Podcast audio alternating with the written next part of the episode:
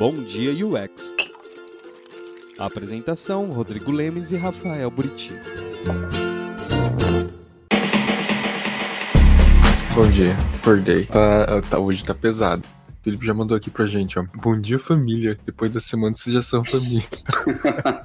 Pessoal, inclusive, no Telegram, alguém escreveu lá que tá vendo tanto a gente de manhã, ouve podcast e vê live à noite, que ele vê mais a gente do que a própria mãe. Tá nesse nível, né? Mas aí, aí depende Lucas. se a pessoa mora com a mãe, né? É, pode ser. Muito bom, gente. Recados para serem dados hoje. Nossa semana de Product Discovery está caminhando para o final. E hoje, último Bom Dia UX da semana semana de Product Discovery. Último Bom Dia UX. Semana que vem não vai ter Bom Dia UX, porque eu vou estar de ressaca dessa semana, tá? É, a gente vai dar um tempo, porque realmente tá pesado, gente. Tá pesado, vocês não têm ideia, assim. A não ser que o Buriti acorde bem, cara, e ele faça, tá? Mas de qualquer forma, o nosso podcast tá sendo publicado os Bom Dias UX passados, então vocês podem baixar lá e ouvir também. Inclusive, Rodrigo, é, é. inclusive, ou inclusive, acabou de entrar no ar o terceiro episódio episódio do Eu tô com a, com a mão ocupada, faz com a mão aí, Rodrigo, as aspas. Do curso de UX em podcast. Tá aqui, ó, o terceiro episódio. Design centrado no usuário, meu irmão. Corre lá, assina no Spotify, no Google Podcast, no iTunes Podcast, nessas coisas todas aí e ouça. Estamos no terceiro episódio já, desse módulo A que vai até o décimo episódio.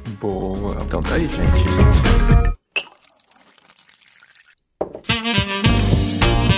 Pro assunto, vamos pro assunto. Buriti, e Rafael. Aí, tudo bem? Sobre Quero o que, fazer... que a gente vai falar hoje? A gente vai falar hoje sobre o fim, né, dessa semana. Muito legal, porém extremamente cansativa. E eu vi no grupo que, de certa forma, eu fico até feliz que não tá sendo cansativo só pra gente, porque a galera que tá lá no Telegram tá falando do quanto eles estão aprendendo e o quanto tá sendo é, intenso. E eu acho isso bem legal. Então a gente vai encerrar hoje falando sobre o refinamento do que vocês produziram até agora. Ou seja, no final do dia, você você já tem uma ideia, já foi lá e viu com o cliente se faz sentido, e agora você precisa preparar isso para virar um produto de fato, porque não é um produto ainda, é apenas uma ideia que você conferiu com o cliente, não é não? Exatamente. Agora é a fase onde você vai pegar e vai enxergar o todo. Você sempre enxergou o todo, né? Você sempre teve que ver o todo, mas agora mais do que nunca, você tem evidências dessa visão de todo, né? Você tem evidências da relação do que você trouxe como hipótese e tá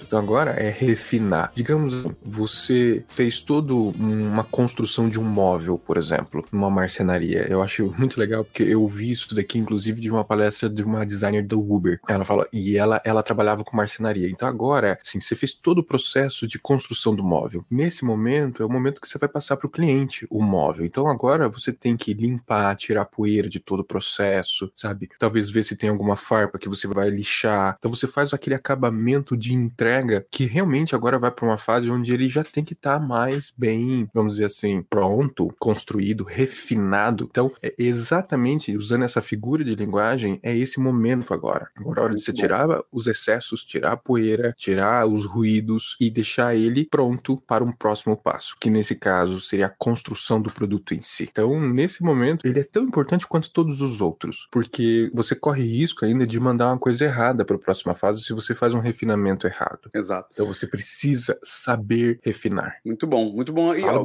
gostei desse, desse paralelo aí, bem interessante, assim, traz pro, pro mundo real, pra uma coisa que a gente tá acostumado, né? O Herbig, ele fala que nesse momento é a hora que você pega aquele protótipo, né? Que talvez ainda não esteja perfeito, porque você se preocupou mais em testar ele, e você começa a refinar ele para que não tenha confusão na implementação, no desenvolvimento em si do produto. Então, realmente é isso aí que você falou. Vamos pegar o que a gente fez, que a gente testou, vamos dar aquela acabadinha, finalizada nele, dar uma aprimoradinha no que a gente não deu tanta atenção porque não precisava naquele momento e levar para o pessoal de desenvolvimento, para o pessoal de construção do produto, a visão final desse produto aí. E eu queria trazer assim uma. A gente falou na aula, pass... na aula passada, é ótima aula, né? A gente falou no Budi passado, é... é que eu dei aula ontem, cara, gente, foi mal. Eu apresentei o cardzinho do Ricardo Couto, né, de vieses, e aí eu queria trazer um outro também, fazer uma outra propaganda que é o cardzinho do Product Arena, lá do Horácio e do Arthur. Vale a pena, procura lá o site. Eles falam do Product Discovery, então tem um cartãozinho dizendo o que, que é, atrás tem um texto. E aí, ó, ó o que a gente vai falar agora, né? Dessa construção de qual é essa visão aqui do MVP pro backlog. Então, se vocês quiserem, fala lá com eles, procura no site, compra. Tem várias coisas aqui, tem ferramentas de teste, de pesquisa, de prototipação, e aí tem a ferramenta na frente e atrás um especialista fala um pouco dessas fases. E o de backlog, quem fala é o Felipe Portuense e o de MVP é o Rafael Lousada. Bom, só queria fazer essa propaganda rápida aqui. E aí, Rodrigo, essa fase, né, como todas as outras que a gente falou, não é só do designer, correto? Eu acho que aqui, inclusive, acaba ganhando muito mais peso os outros profissionais do que a gente, de fato, né? O designer ele começa a passar o bastão dele para quem vai definir essas coisas, mas sem deixar de ajudar e opinar ali, correto? Com certeza é, é um esforço colaborativo nesse momento, né? Não, não tem como. Obviamente que o designer vai pegar, vai melhorar ali, talvez algum layout que ele tenha feito no processo, algum documento, algum wireframe, algum protótipo. O designer vai olhar para isso, mas ainda assim é um momento onde o designer continua sendo um facilitador, ainda continua sendo um facilitador, por isso que ainda é, um, é uma fase colaborativa que ainda abre para discussões, ainda abre para definições que precisam ser fechadas, porque você acabou de sair da pesquisa, você saiu da pesquisa, né? Você, você passou ali pela validação, você fechou com a galera e agora está no refinamento. Então, assim, você ainda tem dados para serem vistos e discutidos e definidos para a próxima fase. Então, ainda é colaborativo, tá? O designer não está sozinho nessa fase. A gente falou ontem, Rodrigo, sobre, em alguns momentos, na verdade, né? A gente esbarrou, a gente relou, né? Nessa passagem de conhecimento desse teste com o usuário, da validação ou invalidação, para a fase de refinamento. E aí eu citei ontem sobre a preocupação que a gente tem que ter em criar o documento que vai apresentar os resultados, né? Do que, que você tem que ter nesse documento. O cenário, o contexto, os insights retirados, etc. E aí o próprio Herbig, ele cita que uma ferramenta que ele acha interessante para esse momento, até para fazer essa transição, é a Design Critique, né? O que a gente conhece aqui como Design Critique. Então, provavelmente o designer ou a equipe de criação ali, de prototipação daquilo, pode fazer essa apresentação para o time, ou para o PO, para o PM, etc. E o que ele chama de Design Critique ali. E ele cita quatro fases, né? Que é você. O Design Critique precisa ter esse escopo e uma agenda, né? Ele precisa ter os parâmetros dessa discussão, ou seja, é o que a gente falou ontem, quais são os contextos de tudo que você testou, das pesquisas e tal. Porque pode ser que um desse, uma dessas pessoas de produto não tenha participado de todo o processo, né? Então, você precisa trazer essa visão aí. Precisa mostrar a agenda, e aqui é muito importante, como todo o processo que a gente falou, a coisa de cumprir a agenda. Cumprir a agenda é muito importante também. Logo depois, ele fala da facilitação. E a facilitação trabalha a questão do tempo, você tem que cumprir esse tempo, é importante você cumprir esse tempo. Você precisa ouvir os feedbacks e perguntar o porquê desses feedbacks. Então, é aquele momento que o designer vai apresentar o protótipo, vai trazer os resultados e as pessoas daquela reunião, o líder técnico, o PO, vão poder fazer perguntas sobre aquilo. E aí você, como facilitador, você fala assim, tá, mas por que, que você pensa isso? Por que, que você achou que isso aqui podia ser melhor ou não? E vai ter que documentar tudo isso. Documentou, você passa para o follow-up, que é para fazer a, os acompanhamentos. E aqui você começa a ter pontos de ação. E é quando o PO chama o design e o tech lead para priorizar essas coisas, para priorizar tudo que foi visto ali nesse protótipo. Essa parte da priorização ali é muito importante, porque é quando você começa a construir a visão do MVP, né? Do que, que vai de fato daquilo ali que vocês testaram. Porque no protótipo que você testou ontem, né? Ontem não, né? Mas na semana anterior ou na fase anterior, pode ser que você tenha pego que algumas coisas não, não chamaram tanta atenção do usuário naquele momento, outras foram mais importantes, mais citadas, mais impactantes. Então você começa a ter esse debate ali para definir o backlog ou até mesmo as releases do que vem, né, Rodrigo? Sim, exatamente. Inclusive, esse, esses passos do Design Critique que o, o Herbig traz é do Nielsen Norman Group. Então, ele mesmo usa como base esse Design Critique já de uma outra fonte estruturada também, tá? Então, assim, ele tá só retransmitindo uns passos de algo que é um documento bem interessante. E, assim, quando eu li também, eu achei bem legal esses passos de definição de forma muito clara. Por isso, eu até trouxe para vocês verem aqui exatamente como ele fala, né? É essa, essa folha aqui de, de passos, de tarefas que você pode cumprir nessa fase de refinamento. Então, galera, vale a pena dar uma olhada nesse documento depois que está no site do Herbie. Vale a pena vocês olharem esses passos e construírem, adaptarem esses passos conforme o que você conseguir no seu trabalho trabalho, tá? Não, não tá escrito em pedra, a gente repete, tá repetindo isso em todas as lives, tá? Mas vale a pena. Eu achei bem fácil, bem claro isso daqui. Porque eu também enxergo, Buriti, que uma das fases mais difíceis é a priorização. Priorização, cara, que eu assim já passei em algumas, algumas fases de product discovery. Esse momento, para mim também, é um momento que você tem que usar de métodos e ferramentas para conseguir definir e priorizar. Porque senão é o que eu falei, passa pó, passa farpa, sabe? Passa coisa errada para fase de construção do produto. Então você tem que ter uma visão e um, uma visão e usar de métodos e ser facilitador nessa hora. Ah lá, o Product Vision do card da Product Arena. Você precisa ter a visão de produto In... muito clara para poder priorizar, né, Rodrigo? Exato. Inclusive, eu uso muito a Red Road. Você já usou Red Road? Não, me conte mais. Não. Sobre. Red Road, ela vem como princípio, é, em Londres você tem umas faixas vermelhas em algumas estradas para que você possa ter um, uma passagem rápida. É como se fosse uma via rápida. Então você tem a Red Road, o significado vem daí. É onde você consegue priorizar a passagem. Esse é o significado, né? Red Road em estradas em Londres. Quem é de Londres aí confirma para mim essa história, mas é daí que eu ouvi. E aí criaram um método Red Road. O que, que é esse método? Você constrói aqui um gráfico, não é? Não dá para falar que é um quadrante, é um gráfico. Eu trouxe até dois modelos, né? Onde você consegue construir um chart, onde você coloca quais são as funcionalidades que podem ser priorizadas para a fase, para depois da product discovery. E geralmente você faz, você faz uma linha horizontal e uma vertical, onde na vertical você coloca usado sempre, usado frequentemente, usado ocasionalmente e usado raramente. E na parte inferior, né, na linha horizontal, você usa quase sempre, usa muito, usa algumas vezes. E aí, nesse caso aqui, você consegue encaixar funcionalidades da rota vermelha. A gente está falando que no vertical, então, é uma visão de tempo e embaixo é uma visão de quantidade, de intensidade de uso. De usuários, exato. É usado por todos, usado por alguns, usado, né, nem todo mundo, ou usado raramente. E aí, nesse caso, você encaixa nessa red road, né, nesses gráficos, onde mais baixo, menos vermelho, e lá no pico, super vermelho, onde as pessoas vão usar. E aqui é um exemplo que eu trouxe até do Facebook. O que, que as pessoas fazem muito como prioridade de funcionalidade? Checar notificações. Então, você coloca isso no pico como prioridade.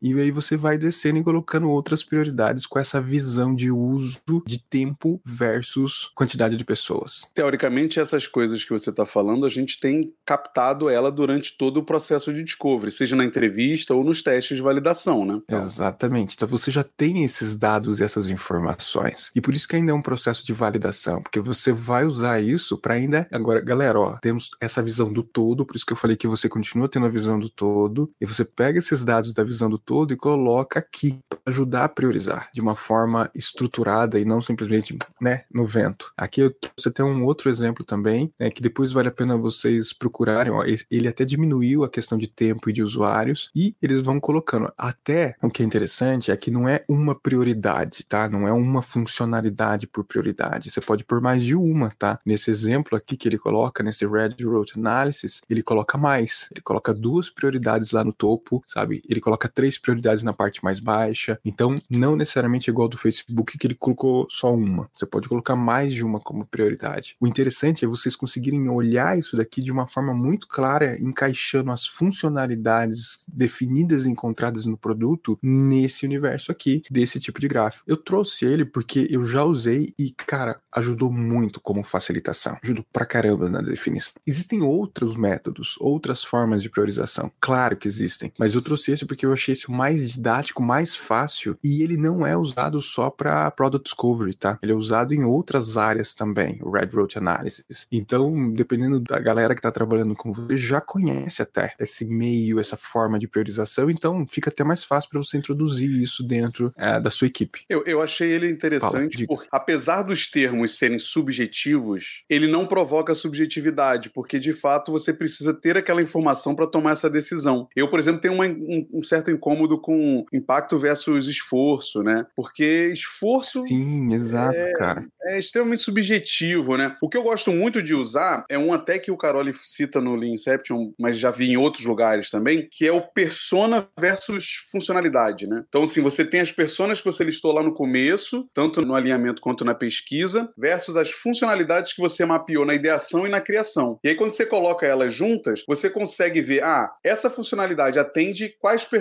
todas. Então você ganha mais força quando ela atende todas as personas, ou atende uma só. Então isso é bem legal. É porque não é uma matriz dessa, é bem um tabelão mesmo, né? É um tabelão com as personas vão lá é. e as features, e você vai dando check. E aí no final você compara. Ah, essa feature tem mais checks. Puta, acho que ela tem mais valor, vamos puxar ela para cima. Eu acho interessante também, gente, até mesclar muitas vezes algumas dessas funções, porque você pode ter empates aí, Isso né? Que eu ia falar. Do jeito que você falou, por exemplo, pode ter uma massa de coisas ali no quadrante do topo, e mesmo assim você precisa priorizar ele. Então você pode usar uma sub-rotina de priorização, que, por exemplo, pode ser esse persona versus features e etc. Tem várias. Uma coisa que eu também acho que é interessante falar, Rodrigo, é que, como a gente tem falado até agora, né, de Canvas e frameworks e tal, eles são muito legais, você aprende eles, estuda, vê como é que as pessoas utilizam, então dá uma estudada, ah, como é que a empresa tal está usando isso e tal, mas entenda que na sua empresa, muitas vezes, alguns desses itens podem não ter o mesmo valor que nas outras. Então, o que eu falei de personas versus features, numa empresa onde as personas talvez não tenham tanto voz, não vai funcionar na priorização. Então você tem que tomar cuidado. Óbvio, ao mesmo tempo pode ser uma ferramenta para forçar as pessoas a ganharem voz. Então você vai ter que ter essa malandragem, esse aprendizado durante o tempo de perceber que talvez eu precise adaptar, talvez a matriz impacto versus esforço eu possa tirar esforço e colocar uma outra coisa, talvez um custo. Então você vai trocando e vendo o que funciona para vocês. E também muito relacionado ao negócio, né, Rodrigo? Ao objetivo do negócio. Você tem que priorizar claro. com o objetivo do negócio. É.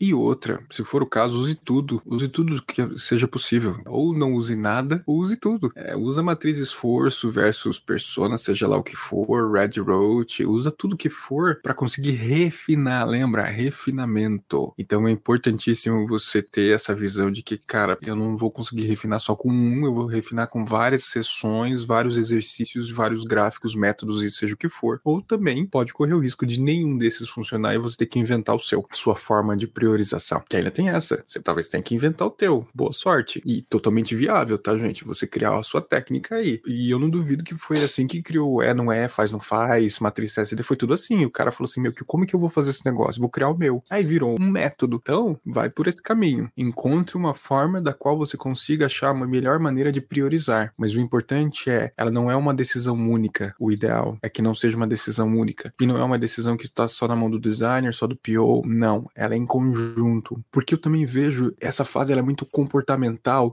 Todas as fases são, mas nessa fase eu vejo como um fechamento de um comportamental de responsabilidade sobre as decisões que estão sendo tomadas. O produto que vai para a próxima fase tem uma consciência. Esses stakeholders, tudo que está ali na fase de alinhamento, tem esse senso de que, cara, criamos juntos isso e isso é que vai para o mercado. Se não tem essa participação do começo ao fim nessa fase de refinamento, ainda pode dar cagada nos próximos passos. Então você precisa botar todo mundo nessa hora para decidir usando o método que for, tá? Mas o refinamento ele também não é só essa questão de você priorizar, é de você também refinar documentos, tá? É como eu já tinha falado, criar uma documentação estruturada, que seja um resumão, sabe? Seja uma apresentação PowerPoint, um doc, mas é você pegar todos esses dados que foram trabalhados ao longo de todo, todo esse tempo do Product Discovery e conseguir colocar eles de uma forma organizada, com storytelling compreensível e muitas vezes fazer uma apresentação disso. Montar uma apresentação,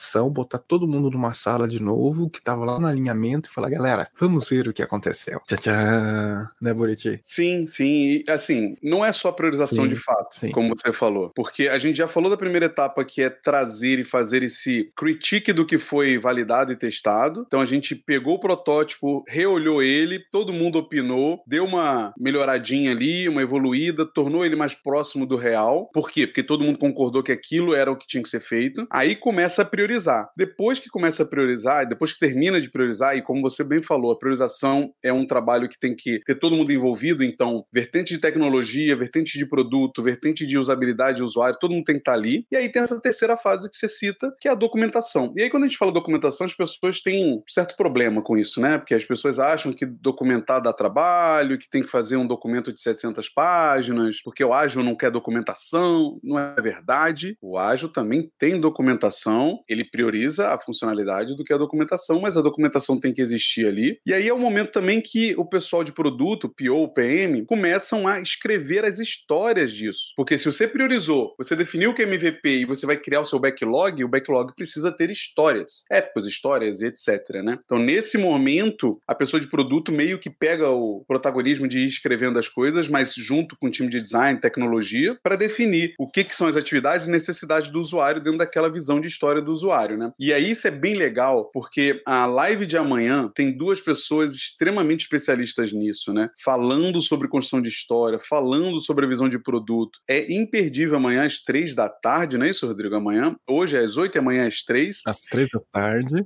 com você, né? Exato. Nathalie e Rafael Helm, que a gente não trouxe designers para encerrar. Olha só, não são designers, eles são profissionais de produto. Nós trouxemos profissionais de produto para encerrar, porque é fundamental nesse, nessa fase que o Buriti está falando, você ter uma visão de produto que vai fechar o negócio, né, Buriti? Sim. E aí a gente falou do MVP, né? Eu queria ressaltar, né, gente? Primeiro, o entendimento correto sobre o que é MVP, a gente já comentou um pouco sobre isso, e depois, com essa clareza do que é MVP, a priorização vem bem feita e a escrita também das histórias vem bem feitas também. E óbvio, com o próprio Rafa e a Nathalie vão falar, as histórias também são flexíveis, mutáveis. Agora, do MVP é uma coisa que me preocupa, porque eu vejo muitas pessoas. A gente estava no grupo conversando, né, sobre é, leva um, leva dois de MVP. Gente, vamos com calma aí nessa questão. Outro dia, uma pessoa me mandou no WhatsApp dizendo que ouviu a seguinte frase, né, numa reunião: Ah, vamos fazer o MVPzinho agora e depois o de verdadeinha, né? Não é assim, gente. MVP é um produto de verdade, não é brincadeira, entende? Ou MVP não é aquela coisa, serviço merda que você faz e depois a gente vai fazer bem feito. Não é isso. Aqui você tem que ter clareza que o MVP é o que vai pra rua, é o que vai poder vender, é o que vai ver se funciona e tem tração. Então,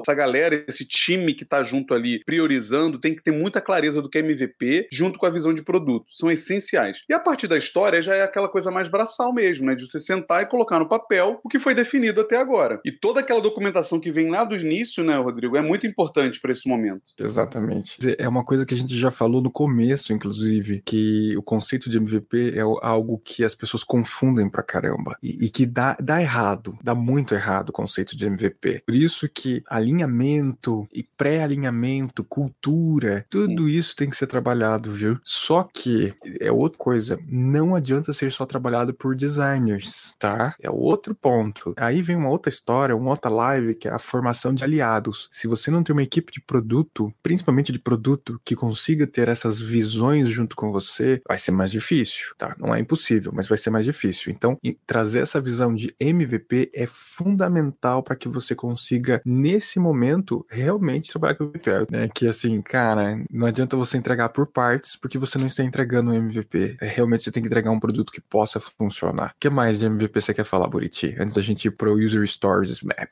Não, eu acho que é isso, assim, gente. A gente tem que ter muita clareza que o MVP não é brincadeira, não é mais o protótipo. A gente falou no Bom Dia passado sobre essa diferença, surgiu a questão do POC, né? Que a gente vai tentar trabalhar isso com mais clareza depois, mas essa noção de que o MVP não é um trocinho mal feito, ah, vamos fazer rapidinho um negócio aqui de qualquer jeito, não é isso. Precisa ter muita precisão no que vocês vão fazer. Então essa reunião serve para isso. E também vai guiar as histórias. Se você escrever histórias que, ah, de qualquer jeito aí, o MVP vai ficar MVPzinho mesmo, né? É, aqui tem um exemplo que eu trouxe até de user stories, né? Existem vários que vocês podem encontrar, não tá escrito em pedra, mas user stories também deve ser feito em conjunto, tá? É outra coisa importantíssima em relação a isso, porque ele vai ajudar a estabelecer as atividades, né? É, e que, inclusive, ele vem em contraste ao design visual, que é, você não vai ter só a construção do design nessa fase. É como eu já falei, sai com documentos que vão ajudar outras equipes a enxergarem isso. Se você está no modelo ágil, a User Stories vai ser fundamental para você conseguir mapear suas sprints né, e fazer um trabalho em relação a isso. Então, assim, o fatiamento das histórias dos usuários é, é de novo, é um esforço colaborativo, onde está a galera de engenharia, de TI, de negócios, de UX, de UX, seja o que for, para conseguir definir essa perspectiva do usuário, tá? E, obviamente, ela ajuda pra caramba, por isso que o pessoal de engenharia tem que estar, tá, a definir esforço aqui. Então, olha como agora, eu, eu acho que assim, é a fase de divergência e abertura para que todo mundo possa conseguir trabalhar. É a hora que você entrega o negócio, fazer, galera, agora todo mundo trabalha, todo mundo. Hum. Não que no Product Discovery não estavam trabalhando, mas agora vira um esforço do qual o investimento aparece. Até agora, você tentou fazer uma forma de otimizar investimento. A partir do refinamento em diante, não, agora é, é máquina, é galera, é código, é design, sabe? Agora é produção. Então você tem que gerar informações fundamentais para que as pessoas possam, de alguma maneira, mitigar o esforço que vai ser colocado em cima disso. Então, agora é uma fase como a gente está mostrando que User Stories, Red Road, Red Road é, Design Critique, noção de MVP, tudo isso fecha, porque agora não é mais brincadeira. Não que tenha sido, mas Sim. agora é de verdade, né, Sr. Buriti? Sim. Mas Mas vamos, vamos para as perguntas aqui.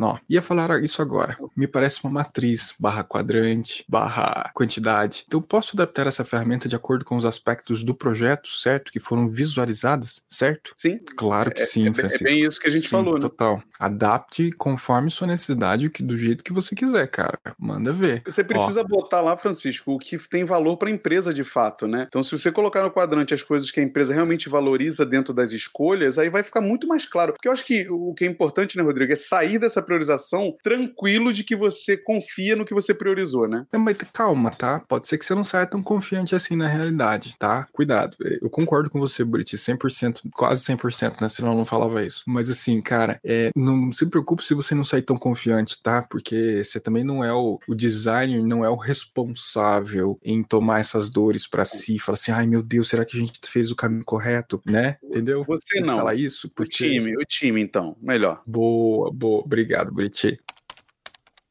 O Marcelo trouxe, ó. É aconselhável o refinamento é do só produto ou dos entregáveis acordados no geral? Geralmente fazemos de tudo, mas me dá uma impressão de um trampo desnecessário às vezes. Tá, deixa eu ver se eu entendi. Ele tá dizendo que é, ele acha que tudo que a gente faz durante o processo parece às vezes dar uma noção de trabalho desnecessário. O refinamento de fato é do protótipo lá, do que foi testado com o cliente. A gente não vai refinar é, resultado de pesquisa, refinar ideação, não é isso? Porque isso já meio que vem sendo feito, né? Esses refinamentinhos, né? Ah, a gente a- é, alinhou o que foi alinhado? Ah, isso aqui, vai para pesquisa. O que saiu de pesquisa? Isso aqui, o que vai para ideação? E aí o protótipo é meio que a visão final de todos aqueles processos. Agora você vai pegar esse protótipo, esse wireframe, essas coisas, e você vai refinar ele. Mas não é à toa, nada de É que talvez o que, é, talvez o que o Marcelo tenha falado é que assim, pode ser que sobre uma rebarba de dúvida, Hum, uma informação aberta, né? Pode ser algum item ainda que não está bem definido, alguém que ficou lá atrás e não pegou o ritmo, pode ser que aconteça isso. E no refinamento, você pode fazer o que a gente, vamos chamar assim, um alinhamento, né? Galera,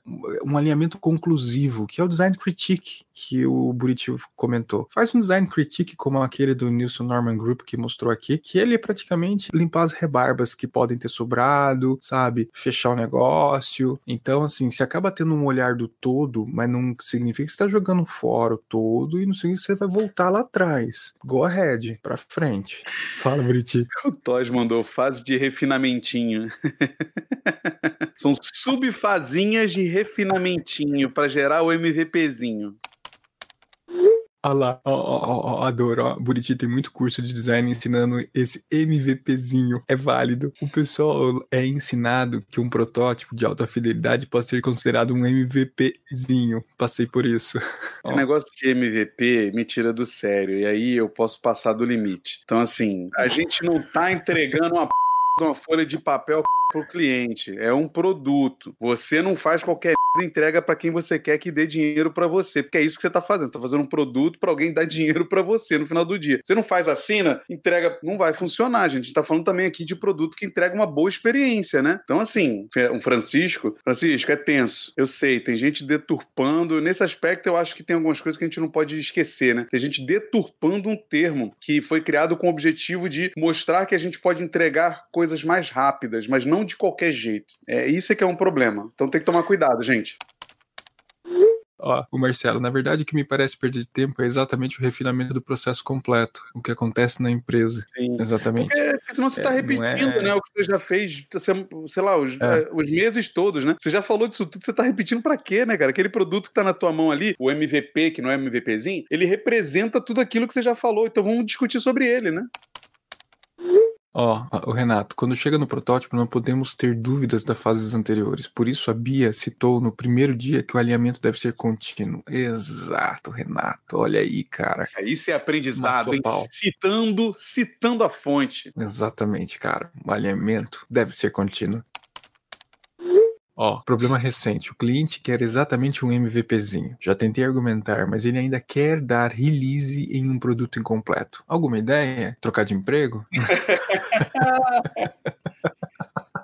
É, não, não, não vai pra essa, é zoeira. Cara, é, é, tentar entender por que, que ele quer isso. Porque assim, tem que explicar para ele, gente, se a gente lançar um troço incompleto, você não tem como foi se funciona, né? Aí você tem que tentar mostrar isso. Não é simples, né, Marcelo? E é difícil te dar uma dica porque vai depender. Eu não conheço, né, o, o seu cliente, o seu stakeholder. O é, o ser. A gente não sabe como é que ele funciona, qual é o pensamento dele. Mas o que eu acho que é importante para vocês, como a gente falou aqui da priorização, saber o que, que a empresa valoriza para você, de repente, construir o seu frame de priorização, acho que aí é a mesma coisa. Tenta entender o que, que é valor para esse cliente, o que, que por que, que ele quer esse MVPzinho. E aí você tenta argumentar em cima disso. Eu acho que é a única forma, gente. Marcelo, é o que eu falei, cara. Na real, é cultura. É pré-product O cara entender o que é MVP, cara, você vai ter que dar uma aula para ele o que é MVP, sabe? Você vai ter que treinar o que é MVP, indicar literatura sobre MVP, porque não é no Product Discovery que você vai resolver essa parada. Esses problemas que aparecem, como esse que você não se resolve no Product Discovery. Pelo contrário, no Product Discovery que eles aparecem de forma muito forte. Então, assim, não é nesse momento que você vai conseguir resolver isso, tá? É num próximo, num próximo, e no intervalo desses próximos é que você vai estar tá ensinando o cara a entender o que, que é um MVP, o que, que é um Product Discovery, o que, que são as fases. Assim, cara, é fora do Product Discovery, tá? Infelizmente, né, Buriti? Sim, sim. E na verdade, é. assim, ele não entendeu nem um Product Discovery, né? Porque o objetivo é, do Product exato. Discovery é, é, você ser mais preciso no que você vai entregar. Se você quer entregar um trequinho meio incompleto, um MVPzinho, você não vai ser preciso, né? Você, você vai errar sem, intencionalmente, né? Então acho que não entendeu. É, é complicado, é. gente. É muito complicado.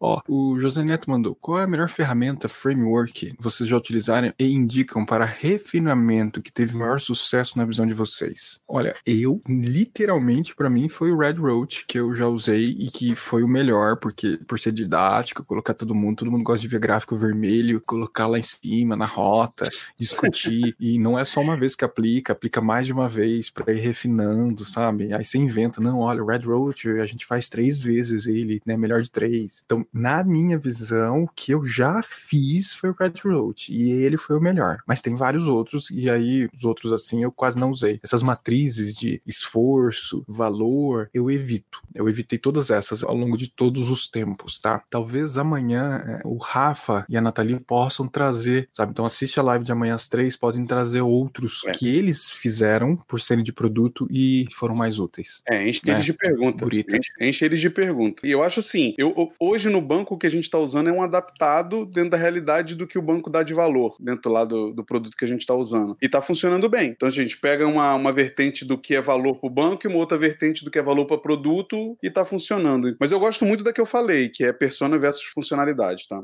É, tá aí, ó. Você vê, Buriti tem uma e tem outra, você tem duas opções já aqui, ó. Boa. Ó, o Ney trouxe, ó, minimum volleyball. Lovable. Nossa. É o amável, o mínimo que a cara vai amar, né? É, mano. eu fiquei é. preocupado, eu vi o processador do, do Buriti esfumaçar. Eu, o, o que eu fico. Não, relaxa. Mas assim, essa questão desses nomes, gente, a gente pode até de repente trazer um. Vou, vou anotar aqui para discutir esses termos aí, por exemplo, num Bom Dia UX Futuro, etc. Mas acho que é, eu, eu tenho visto uma sede para as pessoas criarem seus frameworks, seus famosos processos, né? Aí vem lá a pessoa lançou um MVP que relativamente funcionou, aí começou a ser deturpado, aí vem um, um, um ser humano, vai lá e lança o, o, MLP. Por quê? Porque a gente tem que lançar coisas amadas. Pelo... Ah, mano, mas amado é uma parada muito subjetiva, né, cara? Viável é muito mais palpável para as empresas. Aí você vai chegar para uma empresa que não entende nem MVPzinho e vai falar que você tem que produzir um produto que é o mínimo amável. Ah, porra, ah, meu, meu chefe me demite na mesma hora se eu entrar na sala dele e falar assim, ó, vamos definir o que é o mínimo do que vai gerar amor aqui pro cliente é tenso, é tenso. Gente, o, o Buriti ele tá sentindo na pele essas coisas, por isso que ele tá puto assim, viu? Ó, gestores usam o termo MVP para garantir que você entregue algo para ele. Faz uhum. o bolo todo e nós chamamos de MVP. Sim, Renato, isso acontece pra caramba, por isso no Product Discovery você não resolve isso. O Renato, ele quer que você entregue rápido, né, aquele pastelzão. Ele fala, não, mas é só um MVP, só um MVP. Faz rapidão aí um... Ele é muito bom, é muito bom. É desculpa para tudo. Ó, Rayane, eu já sofri com lançar muitos MVP de features que depois a empresa não deu importância no follow-up. Acabamos com um produto que era a soma de MVPs exatos, os famosos Frankensteins, né? Que você lota de funcionalidade para comprar ego, né? O, como é que é? O Megazord, né? O Megazord. Tem o MVPzinho aqui que é o Triceratops, tem o MVPzinho aqui que é o Pterodátilo, aí você junta ele e vira o Megazord. É, Lá, Rayane. Aí caímos no falso ágil, um waterfall com fatias nomeadas como MVP. Olha, se cair no waterfall ainda tá bom, viu? Pode ser o Go Horse. Por favor, discorram sobre MLP, pois cabe um bom dia UX. Fechou. O Renato falou aí sobre essa questão do fake ágil, né? Que a gente pode chamar de cascatágil, né? Agile fall, pode chamar do que você quiser. Lá, lá na Embraer eu falava muito que a gente fazia o projuto, né, Rodrigo? Porque o cara acha que tá fazendo um produto, mas é um projeto. Né? É, muito é bom, projuto, cara. É verdade. Ó, ressignificar terminologias de design sem entendimento do porquê aquele termo, conceito foi estruturado daquela forma é um fenômeno de mercado tóxico. Sim, é uma mania de fato que a gente tem, assim, de, de querer criar a nossa visão para as coisas sem saber o que está fazendo. A gente tem que tomar cuidado. Eu, eu concordo, concordo plenamente. Gente, muito bom. Chegamos ao nosso tempo aqui. Telegram, nosso Telegram tá aqui. Entra lá para as discussões. Do lado lá do Buriti, o nosso Spotify, onde tem nossos podcasts. E hoje teve teve o lançamento do terceiro episódio do Curso Cast, sabe? Escuta lá e dá feedback pra gente, pra gente saber se vocês estão gostando. Tem bastante coisa lá. Ó, usem a hashtag BomDiaUX, BDUX, né? Onde vocês forem postar. BDUX, BDUX, né? Ah, que mais? Instagram da minha esposa, com aulas de yoga às 18 horas nas terças e 18 horas às quintas, meditação no Instagram de graça, gente, sabe? Para ajudar você a desrupilar um pouquinho a cabeça cabeça. Tá aqui então, SJ Fantin, entra lá, segue ela e usa a hashtag pra ela saber, porque quem lançou isso foi o Buriti. Semana que vem, ou semana que vem, não vou prometer, Robinson, vai entrar o site no ar? Talvez entre o site no ar. E semana que vem a gente vai ter uma live, sabe, do canal Design Team, onde nós vamos mostrar os novos profissionais que vão fazer parte do canal Design Team. Buriti, vocês já sabem, faz parte do canal Design Team já, né? Até falaram, imaginaram que ele sempre fosse. Então, assim, oficialmente ele é, ele cuida de toda parte de podcast, mas ele vai ter vídeos também. Mas tem mais gente, não é só o Buriti que entrou no Design Team, tem mais pessoas que entraram no Design Team e aí a gente vai lançar uma live com essas pessoas para apresentá-las e o site com as carinhas e informações sobre cada um. Sensacional, gente. Design Team crescendo para vocês. Bom dia, boa sexta-feira. Não esquece da live de hoje e de amanhã. Mas é. pra gente, sextou, bom dia UX. Acabou. Foi muito bom durante toda essa semana acordar cedo com vocês. A gente tá podre mas foi sensacional ter essa experiência de todos os dias aqui. Beijo domingo, loucura. Tchau.